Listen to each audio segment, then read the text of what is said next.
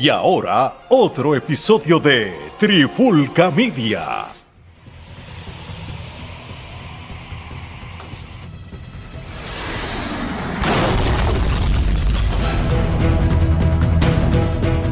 Saludos y bienvenidos a otra edición de Charlando de Cine y TV. Con este que le habla Gerardo Rodríguez y me acompañan nuevamente los otros dos miembros de la Trifulca, eh, Alejandro el Ingeniero Torres y Omar Omi Vázquez. ¿Qué es la que hay? Todo bien, mano. Aquí locos por hablar de nuestra otra pasión, las películas, el cine. Y ya tú sabes, nos diste la asignación, la vimos y aquí vamos a discutir. No, no, yo, yo la, esto más que en, el caso mío, que yo soy fanático de los cómics, esto ya era una obligación para mí, este, porque realmente de todas esta, de estas películas del MCU, las que fueron las underdog al principio fue Guardian of the Galaxy y esta venía con mucha anticipación y realmente había que verla. Definitivamente, y como tú bien mencionaste, de la que vamos a estar hablando es de la tercera entrega de Guardians of the Galaxy, Guardians of the Galaxy Volume 3 o Volumen 3, que viene siendo la última entrega eh, de esta trilogía y la última vez que James Gunn eh, va a estar en el universo cinematográfico de Marvel, ya que eh, actualmente va a ser el que va a estar encargado de construir lo que es el universo cinematográfico de DC. Eh, obviamente, como dijo Alex, este, la expectativa era alta porque cuando esta película salió originalmente, eh, muchas personas no esperaban mucho de ella porque eran personajes que no eran conocidos. Esta película sale porque en ese momento Disney en este caso todavía no tenía los derechos de los cuatro fantásticos y en ese momento pues ellos estaban tratando de buscar unos personajes que fueran cósmicos, ¿no? Que lidiaran con el aspecto este del espacio y todo esto. Y pues decidieron este utilizar a los Guardians y eh, trajeron a James Gunn, eh, que era ya un director reconocido en el ámbito independiente, pero todavía no había dado mm. ese despunte y todavía no era el James Gunn que conocemos hoy en día, que eh, parte de ese éxito se debe a esta franquicia que ciertamente lo catapultó a él al estatus que él se encuentra en estos momentos, que obviamente pues le ganó el poder estar a cargo de pues la competencia directa de Marvel. Entonces, este ahora entrando más en cuanto a cuál fue sus impresiones, qué le pareció la película. Eh, comenzamos contigo, Alex. Este, ¿Qué te pareció la película? Eh, ¿Cumplió con tus expectativas? Este, ¿Qué puedes hablar de ella?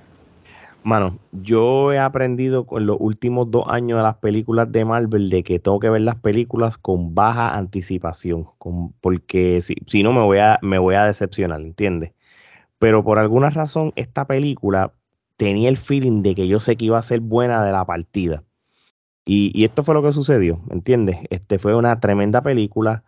Me gusta cómo, cómo le, le, dan eh, eh, e, e, esa importancia a, ciertos personajes, como en este caso Rocket, como lo hicieron. Este, y, todo tiene sentido. Y la razón por qué, porque tú siempre te has preguntado, ¿y cómo diantre un, un, un raccoon está. Un mapache un mapache, tú sabes, porque eh, cómo se creó. Nosotros jugamos baloncesto en la puntilla con uno, ¿te acuerdas? Que era el Coast Guard, el, el, mapache. A a ver, eso.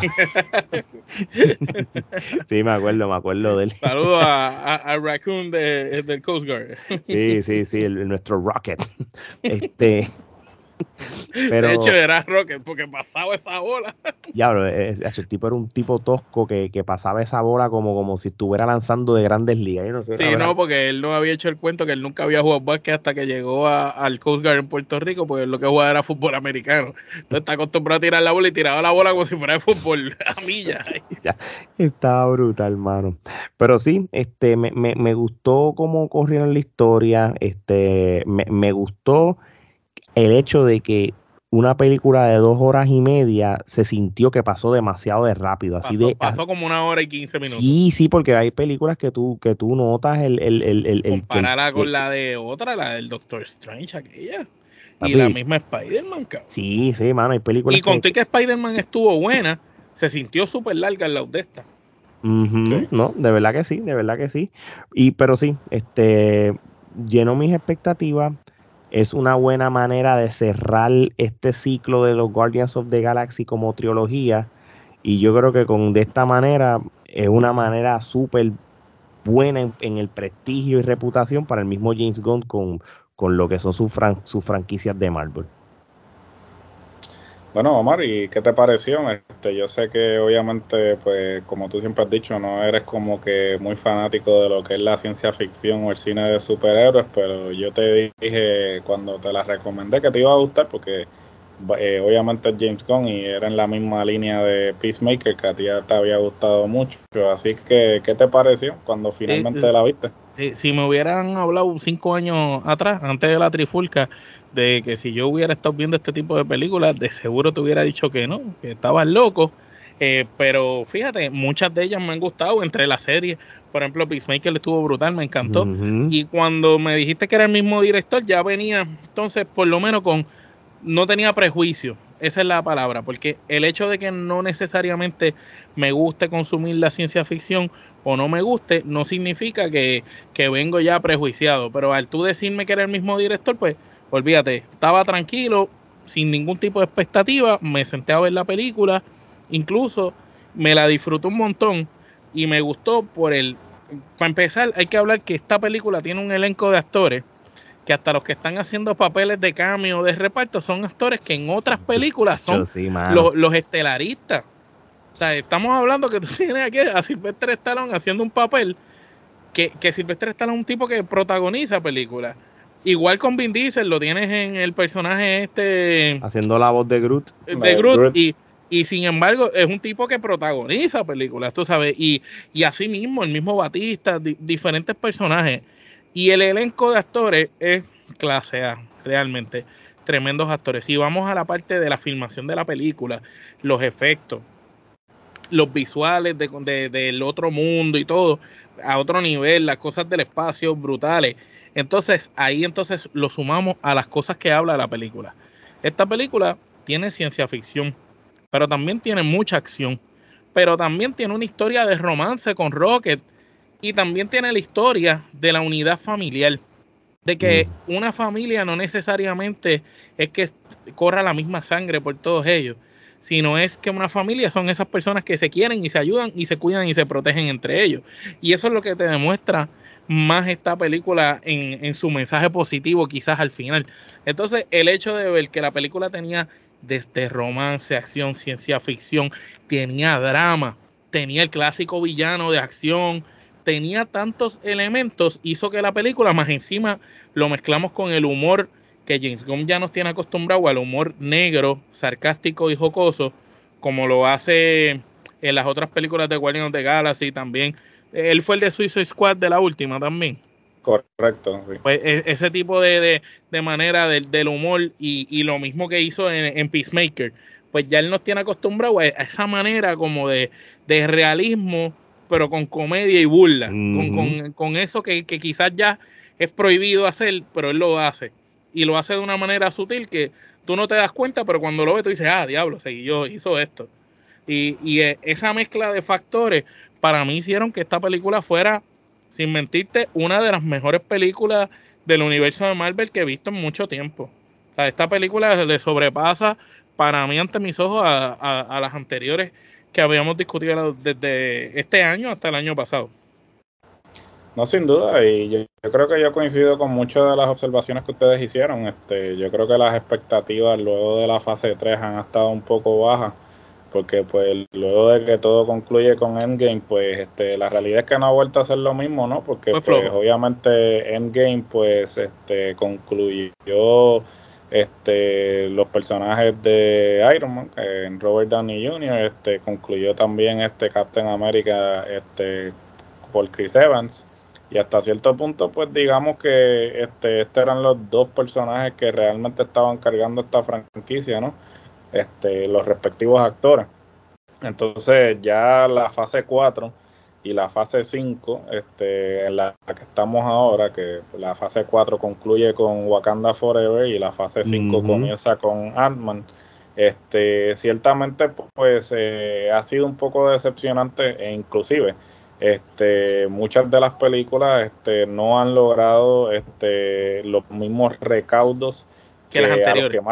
Claro, que a los, a los, que Marvel estaba acostumbrado. Estamos hablando que este, Guardians es la primera película desde obviamente Endgame que este no tiene un eh, descenso de, recaudos en, en, la segunda semana. Sea, todas las películas de la fase 4 y fase 5 hasta el momento este, habían tenido un descenso de más de 60% de recaudos en esa segunda semana.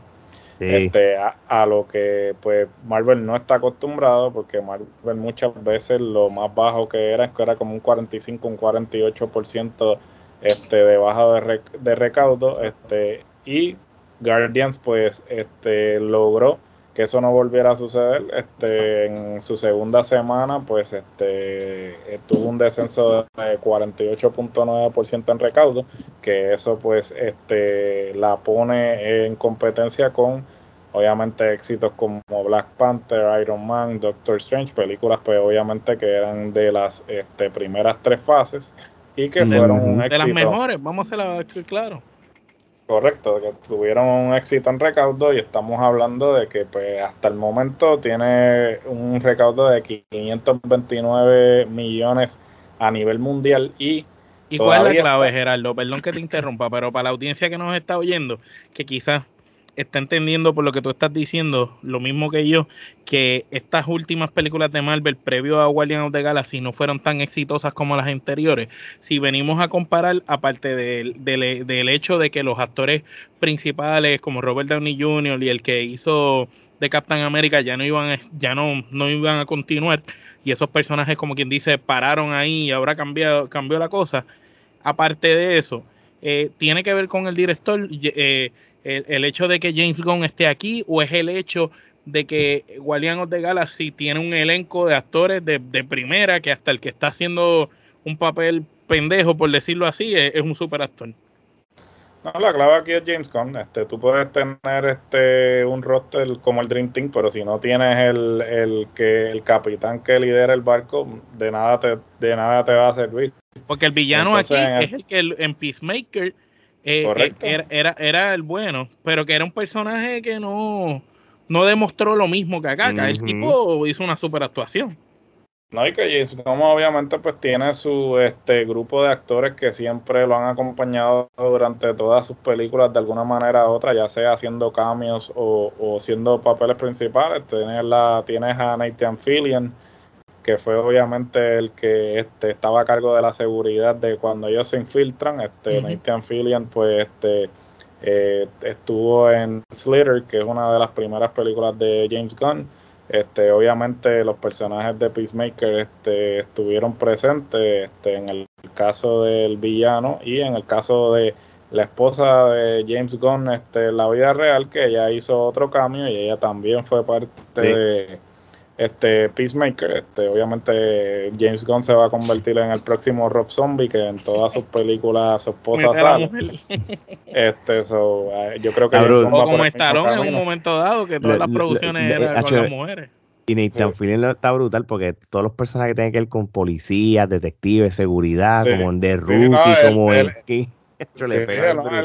le, caen, le quedan brutal porque el tipo como que tiene ese porte, ¿no? Este es como un tipo bien genérico, pero a la misma vez lo reconoce porque pues lo has visto en tantas cosas que es como que este tipo que tú, y, y casi siempre es lo mismo. Pero no puedes nombrar. Sí, sí, sí, siempre tiene un papel bastante similar. Entonces, pues aquí la clave es James Gunn, definitivamente. Este, yo, eh, si fuera Marvel en estos momentos, estaría bastante asustado, ¿no? ¿Tú lo hubieras igualado la oferta? Yo no creo que, ellos realmente le extendieron una oferta, porque ciertamente eh, ellos nunca iban a poder igualar lo que le está ofreciendo DC. ¿Por qué? Porque pues Kevin Feige es lo que James Gunn va a hacer ahora en DC. Y Kevin Feige obviamente no va a soltar las riendas por buen tiempo. No creo que esté pensando en retirarse este próximamente. So, realmente la oferta de DC jamás Marvel lo hubiese podido. Marvel no este, hubiera compartido esa silla entre Feige con él.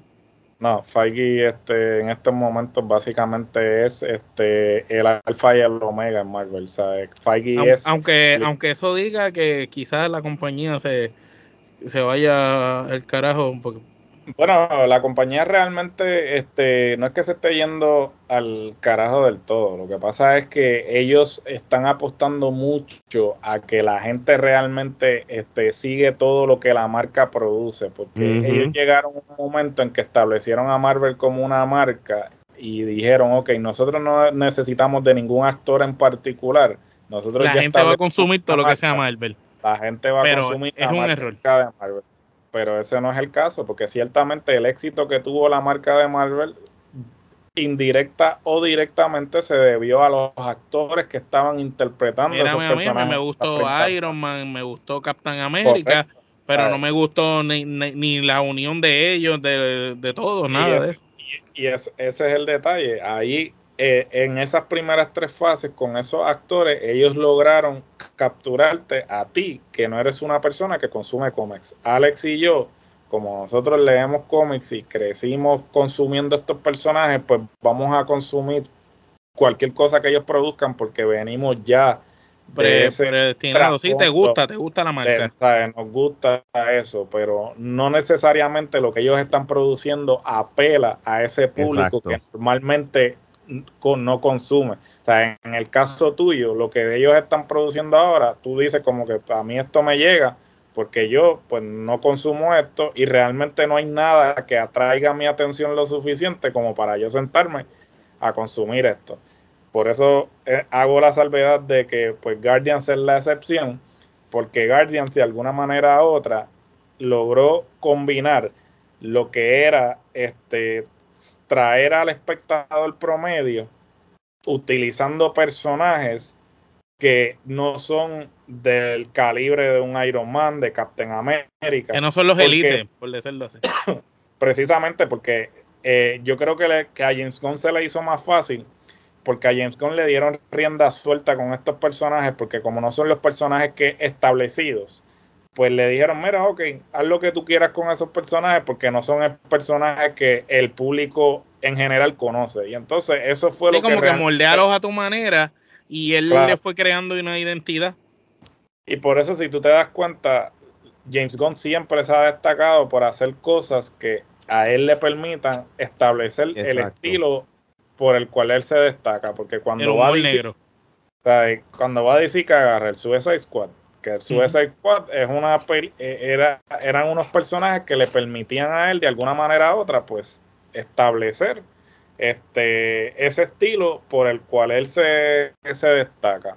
Y ciertamente ahora con este eh, los resultados que está teniendo esta película entonces te pones a preguntarte si realmente la fórmula que Gon traía a Marvel es lo necesario para que ellos continuaran teniendo el mismo éxito que habían tenido en el pasado. Y, y ciertamente, Feige obviamente le han hablado y Feige, ah, no, yo estoy muy contento por él y quizás sí, está muy contento por él porque ciertamente había una relación profesional y todo eso, pero que en sí, él está pensando, ok, realmente tenemos que este, apretar o cambiar la estrategia porque ahora este viene con todo. Realmente los pone a pensar, porque Gon ya estableció un plan a largo plazo de lo que quiere lograr con DC. Y, no solo eso, sino que él tuvo una parte dirigiendo cosas de Marvel y como que conoce el estilo de acá. Entonces es como que conozco tus debilidades, tengo este producto que dejó, que que depreció y ya no es lo que la gente esperaba, pero conozco tus debilidades y hice que tu producto no tan bueno se volviera excelente, pues yo puedo aplicar lo mismo que hice allá, acá. Y acá están los personajes que originalmente eran los lo que se decían que eran como que los pioneros, ¿me entiendes? Los primeros superhéroes. Definitivo. Porque yo no seguía cómics ni veía mucho de los cómics, pero Batman y Superman están antes que todos los demás. No, claro, eh, en cuestión de, de, los superhéroes más viejos, pues Batman y Superman son uno de ellos, ¿entiendes? En ese sentido. Mira, yo, yo lo, después de esta película de Guardian of the Galaxy, la presión que tiene Marvel es bastante grande, creo que lo habían mencionado ahora, casi ahora, porque de un Guardian of the Galaxy, una próxima película como The Marvels, no, va a ser una, una gran decepción. De hecho, para que sepan. Esa es la que va a tener lo de Mrs. Marvel y todo. Sí. Ha sido el, el trailer en YouTube con más el dislike que like que ha habido en la historia de los trailers de Marvel. Así de malo ha sido la recepción. Que tiene más dislike que like en, en, en, YouTube en el trailer. Así, así de mala este, es la expectativa de, de, de, esa película. Porque realmente nosotros vimos la serie de, de Miss Marvel. Este, Sí, acuérdense que esto era una película, una serie como para jóvenes y eso, pero no, no, sí hubo un par de easter eggs y un par de cosas así, pero no. Como no, inmamable. Sí, no, va, va, va, a ser bien complicado, tú sabes. Es que lo que pasa es que eh, eso es lo malo también de, de, de tu producir algo espectacular con una marca. Si tú acostumbras a un espectador a una línea de producción de alta calidad, altos actores, alta cosa, cuando tú produces otra cosa que quizás no es igual de buena, no es que sea mala necesariamente, pero entonces el público como nosotros, que ya vio lo mejor, va a decir, espérate, pero es que esto no se compara ni siquiera que ellos, ¿me entiendes? Entonces, todavía tú dices, no, pero tú sabes, Doctor Strange, ok, una excelente película, pan, pero entonces ahora, ¿qué vas a hacer? ¿Vas a tirar esto que va a bajar la categoría?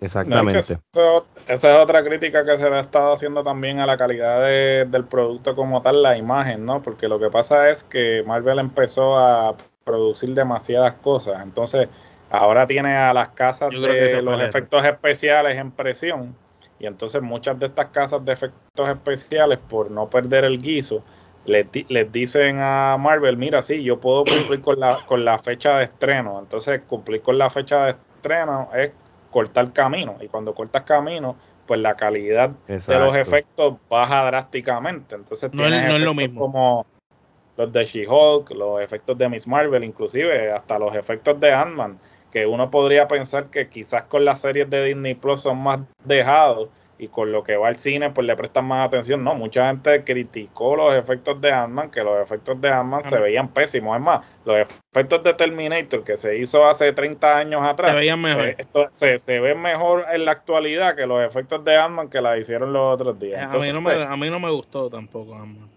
Entonces ahí es que tú te preguntas si realmente lo que ellos están haciendo este, es adecuado o, si, o lo que van a crear es fatiga, porque ah, inclusive ya se está el Devil y Punisher son los que pueden salvar a Marvel, a mis ojos. En series, porque eh, hay que aportar en las series. En series, porque en películas no. En películas, este, debería de regresar uno de esos de los originales.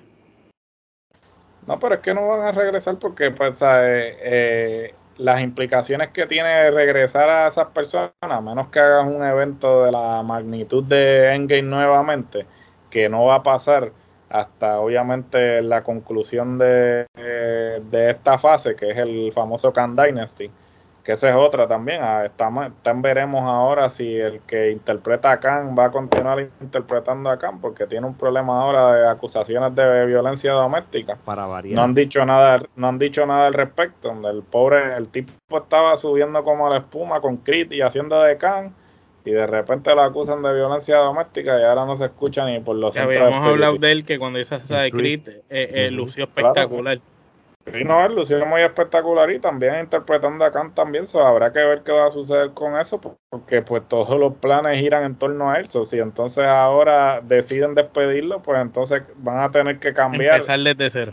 empezar desde cero, porque obviamente cómo tú vas a, a traer otro actor que realmente tenga el mismo carisma que este, Ah, bueno, pues frente a Will Smith, tiene el mismo carisma de, de, de, de y eso. Tiene más, tiene más. Eh, eh, tiene, sí, pero imagínate, ese es otro que está tal cual baila con lo de las galletas, de las bofetas. Pero es una cosa, pero si, si ah, esto es relajo, lo dije por, por vacilar, pero Will Smith le pegaría a ese personaje. No, Will Smith, eh, eh, yo creo que sería tremenda alternativa, ¿no? Yo te la, yo te la doy. Lo que y, pasa y para pues, efectos de, de, de, taqui, de, de, taquilla, la gente, ayudar, Will Smith Sí, sí, Will Smith está, tacho, tacho, yo lo, yo lo ya está en ese punto porque él hizo del, del genio en, en, en la Ladino, o realmente que haga. ¿Y cuál fue la que, en, en qué otra película fue que hizo de superhéroe?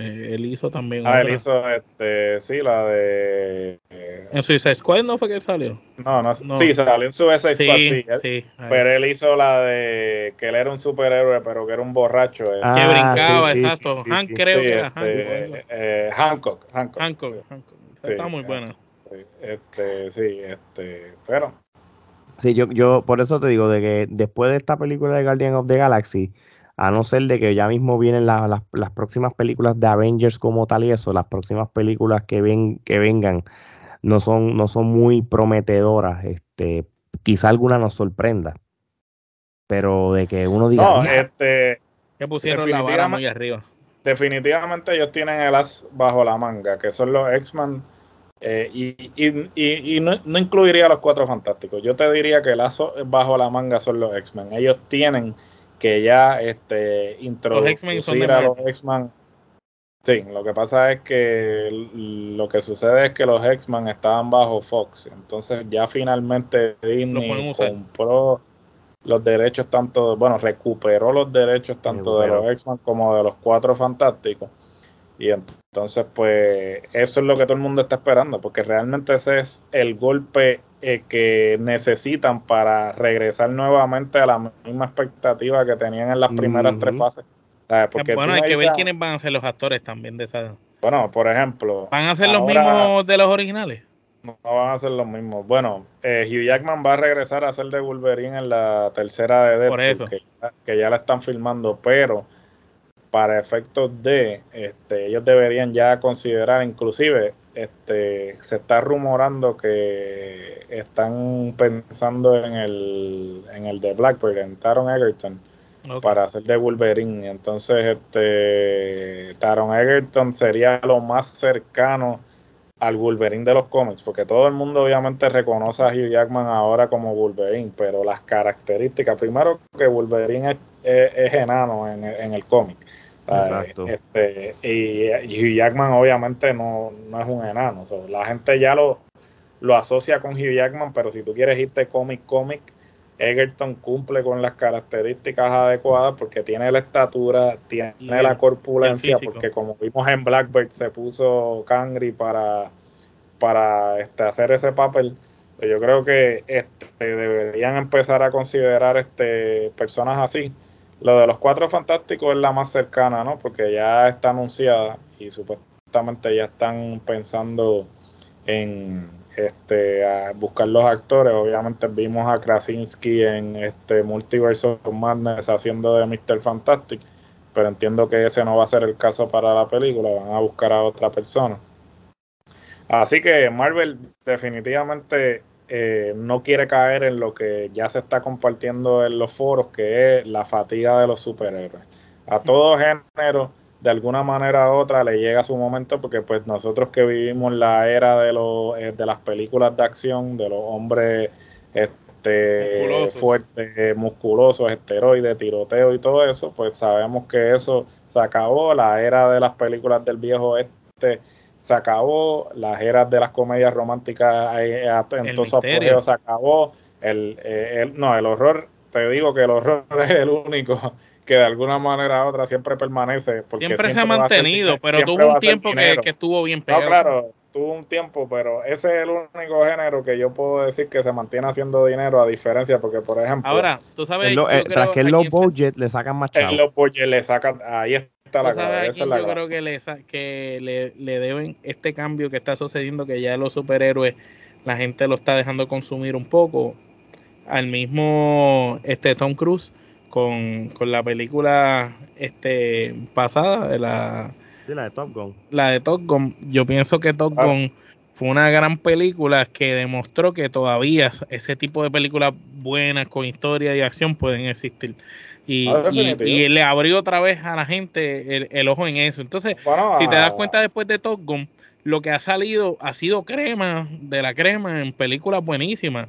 Todas, Creep fue buena, tú sabes, han salido buenas películas. Tom Cruise, a Tom Cruise le atribuyen el salvar este el cine, ¿no? Porque ciertamente, si no hubiera sido porque Tom, eh, Tom Cruise aguantó Top Gun todo el tiempo que la aguantó hasta que la pudo estrenar en el cine, Dios sabe qué hubiese pasado con los cines, ¿no? Y, creo que viene ahora, ¿verdad? Con la de Misión Imposible. Claro, esa la, eh, la parte 7 son dos partes. Sale la, parte 1 ahora y el año que viene sale la parte 2. Sí, yo, mira, lo, lo, mira cómo puede funcionar los cómics y esto lo aprendí cuando vi Super Mario lo, la, películas en CGI y películas en muñequitos nunca van a pasar de moda y, y te vas safe, ¿entiendes? La, la, una, sí, porque si, si, no lo consumen los grandes, los nenes lo van a consumir. Exactamente. Y yo creo que el que va a establecer esa vara por segunda vez va a ser Into the Spider-Verse parte 2, que va a salir pronto. Ah, no, eso va a ser, y, y yo te garantizo que Marvel va a decir, mm, esto funciona mejor, vamos, pero ya obviamente... Con Disney que se le hace más fácil. Sí, sí, no, de verdad que sí. Por eso, mira, por eso esas series de What If, todas esas series que fueron en muñequito o en, o en animación, dan, dan, resultados porque tienes más libertades de, de, de, de, jugar con el multiverso y de muchas cosas que... que, que, que, en vez ¿Tú sabes por qué? Porque la gente, nosotros los que consumimos series de televisión y películas, al, al tú darnos un fracatán de artistas, de celebridades, de actores en una misma película, lo que te vas a decepcionar porque tú vas a decir, ah, lo que este hombre tú le diste estos minutos nada más, a aquel tú le diste este pequeño rol. Mira, tú te vas safe en animación. En animación tú te vas a ir más con los cómics, puedes hacer todo lo que te da la gana y, y, y sin, sin, afectar la carrera de, un actor o sin afectar no hay, sensibilidad ni monetaria. Mira, ya Marvel hizo su cometido demostró de que se puede hacer franquicias con, películas live action. Ya lo hiciste, ya lo lograste. Espera, pues ya olvídate los live action. Ve animación. DC Comics. la gente de DC, que es algo que la, gente no habla. Sí, la gente habla, no, que, que las películas de live action son un fracaso. Pero tú sabes una cosa, todas las series animadas y películas animadas que hay ahora mismo en HBO Max, todas han sido un éxito. Todas las de Batman, todas las de Superman y todas las de, de la Justice League todas, todas tienen buen review y todo el mundo es lo coge como vara para el, para el mundo DC de las películas. No, lo, que, lo que pasa es que si se van en muñequitos, compiten directamente ¿verdad? con Pixar y quién son los otros. No, fíjate, no necesariamente. tienen buen porque eh, eh, tienen su, su, su nicho y, y, su tipo de animación. Pixar, yo lo compito con Mario, porque ya Mario está con DreamWorks y todo. ya, ellos tienen su propia competencia, pero DC Comics tiene, tiene su esquina que, que, el único que puede competir con ellos son las dos películas de Spider-Verse. Y es una animación más para adultos, porque por ejemplo, ellos, este, lo que es la animación de DC se ha orientado más a poder adaptar historias de los cómics que quizás no han podido adaptar directamente, porque por ejemplo, live, live action, este, por ejemplo, tú tienes muchas novelas gráficas, particularmente con Batman, que tiene The Dark Knight Returns, este, tiene Year One, tiene una serie de, de novelas gráficas icónicas que pues los live action han tomado inspiración de esas novelas gráficas, pero no las han, adaptado textualmente. Tal cual. Sin embargo, sin embargo, en animación ya hicieron la adaptación de Year One, hicieron la adaptación de Dark Knight uh, Strikes Again, uh, Dark Knight. O sea, eso, la animación siempre ha brindado una alternativa de adaptar cosas que quizás en live action no funcionarían, pero que puedes adaptar en animación y queda. Y entonces por ejemplo, el ejemplo de Into the Spider-Verse, que ha sido el éxito, eh, eh, Into the Spider-Man, eh, Into the Spider-Verse surge precisamente porque Sony tiene los derechos de Spider-Man y de sus personajes, pero no tiene los derechos del resto del universo de Marvel. So, ellos han tenido que literalmente crear, hacer de tripas corazones, decir, ok, ¿qué vamos a hacer con estos derechos que nosotros tenemos para explotarlos?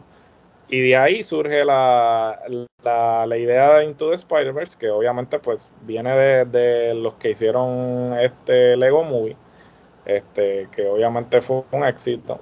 Y ciertamente este, son personas que eh, han podido traer elementos adultos a la animación. Y es animación que por ejemplo, tú puedes ir a ver con tus hijos, pero tú como adulto la disfrutas, que fue lo que Pixar en un momento dado pudo perfeccionar, que fue el arte de tú hacer animación que apelara tanto a los niños, pero a los padres también. Porque pues a veces tú estás viendo una película de animación y tú dices como que ah, no, la estoy viendo porque estoy viendo con mis hijos, pero tú sentarte a ver una película de animación, que, por ejemplo como Mario, que tanto los niños Mario como está tú bueno. La disfrutaste, pues Hotel ahí es donde está la también clave. está cool. Por eso, son, Sí. porque pues Hotel Transilvania era Adam Sandler, era ver una película de Adam Sandler, pero en animación. ¿sabes? So, esa es la clave. Y yo creo que hasta cierto punto, eso es, como dice Alex, eso es lo que ellos deber- deberían empezar a explorar para ellos poder entonces expandir y entonces quizás no fomentar o no seguir alimentando esa noción de que ya hay una fatiga de superhéroes y que entonces las películas de superhéroes ya tienen que cesar porque ya la gente está fatigada de tantos superhéroes. De lo mismo, exacto. Exactamente. Bueno, mi gente, pues para ir cerrando, este, esto ha sido tremenda conversación. Yo creo que además de la película hemos cubierto diferentes temas, así que esto es, eh, le dimos un banquete colosal aquí a la gente porque hablamos de diferentes cosas. Pero eh, antes de culminar, pues vamos a hacer como siempre hacemos, vamos a, utilizar el Kenepa Metro para entonces este, darle las respectivas Kenepas. Así que empezamos contigo, Alex. ¿Cuántas Kenepas le vas a dar? Nueve kenepas le voy a dar. Ahora mismo la tendría que ver una segunda vez, pero hasta ahora es mi película de los Guardians de Galaxy favorita, el volumen 3. Y eso es mucho decir porque la 1 estuvo buena. Definitivo. Eh, Omar. Yo le doy las 10 eh, para hacer una película que no necesariamente apela a mis gustos. El hecho de la dinámica, como mencioné, que, que la película toca tantos temas en particular y es como un popurrí de cosas, más una gama de grandes actores y ese humor negro también. Entiendo que es una película que, ah, que, que no te aburre y quizás por eso es que la película, a pesar de ser larga de dos horas y media, se siente como si fuera una hora y quince minutos porque la película no se queda estancada en una parte. Eh. Tiene su cantito de romance, pero es un pedazo. Entonces de ahí brinca para otra cosa. Entonces toda la película te mantiene como que cada escena es algo distinto y no te fatiga eh, visualmente porque estás es como que encerrado en lo mismo monótono, sigue cambiando. Y ese aspecto pues hace que para mí sea una de las mejores películas de Marvel que he visto en mucho tiempo y por lo menos de este año y el año pasado en lo que refiere a Marvel eh, es lo, lo más que me ha gustado. Bueno, yo le voy a dar nueve kenepas. Eh, yo me la disfruté mucho, este, al igual que ustedes, este, me pareció que las dos horas y media que dura no parecen dos horas y media. Yo creo que te mantiene este, atento en todo momento, que tú no estás como que mirando el reloj. Este, definitivamente James Gunn, eh, sin duda alguna, eh, hasta el momento nada de lo que he visto de él este, ha fallado.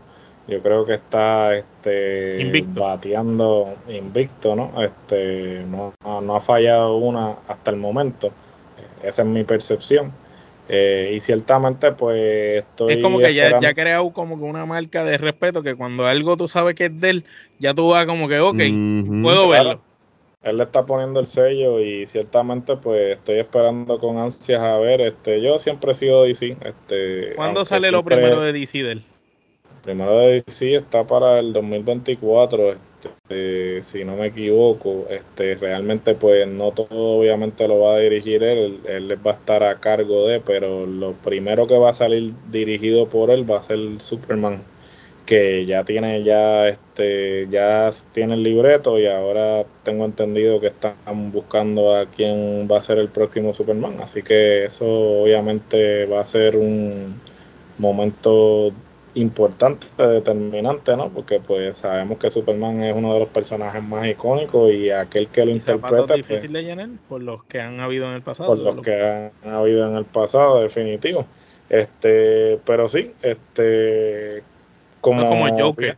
Son, son personajes que, que ya tú, tú dices, ¿quién, ¿quién diablo va a ser, va a ser ese personaje ya? Sí, no, es A- difícil. Ahora mismo, si Joaquín no estuviera haciendo el Joker, yo no me imaginaría a nadie más que pudiera hacerle del Joker.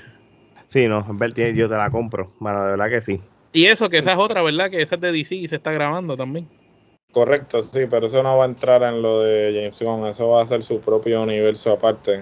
Este, ellos van, ellos tienen un algo que se llama Elseworlds, que básicamente son películas que no se van a atar a nada de lo que James Gunn está este, trabajando.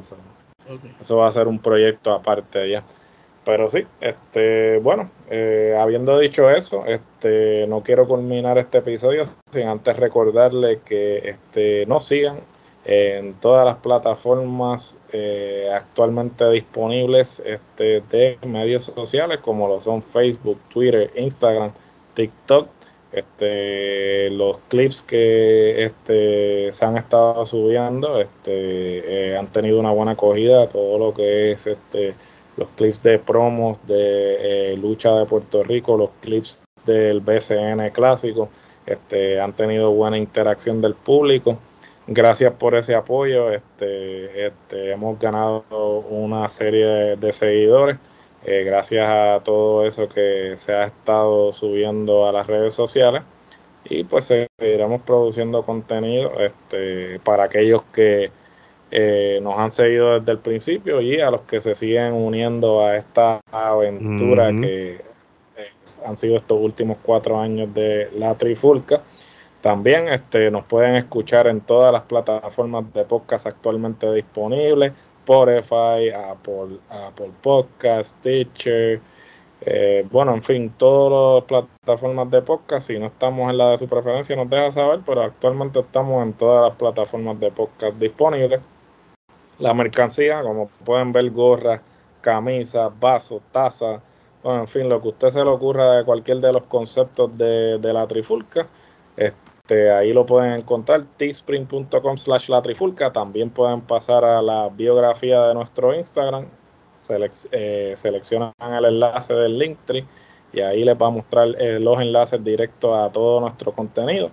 También si quiere ver estas hermosas caras y no solamente escucharnos, por favor, este, suscríbanse al YouTube y denle a la campanita para que reciban la notificación de todo el contenido que estamos produciendo semanalmente. No lo estamos bajando literalmente de lunes a viernes. Usted puede encontrar un episodio nuevo del tema que ustedes desee, lucha libre, baloncesto, cine y televisión, el género urbano y en fin, lo que viene por ahí también, porque no le bajamos y ahora con ese apoyo que, y esa acogida que hemos estado recibiendo en estos últimos meses, eso nos motiva, nos motiva a producir aún más. Así que este realmente, eh, como siempre decimos, y Alex, ¿qué tenemos que decirle a esas otras plataformas? Papi, somos como Guardians of the Galaxy, exterminando a los regionales. Así que de parte de Omar Geraldo y Alex, esto es hasta la próxima. Matando a rodillas.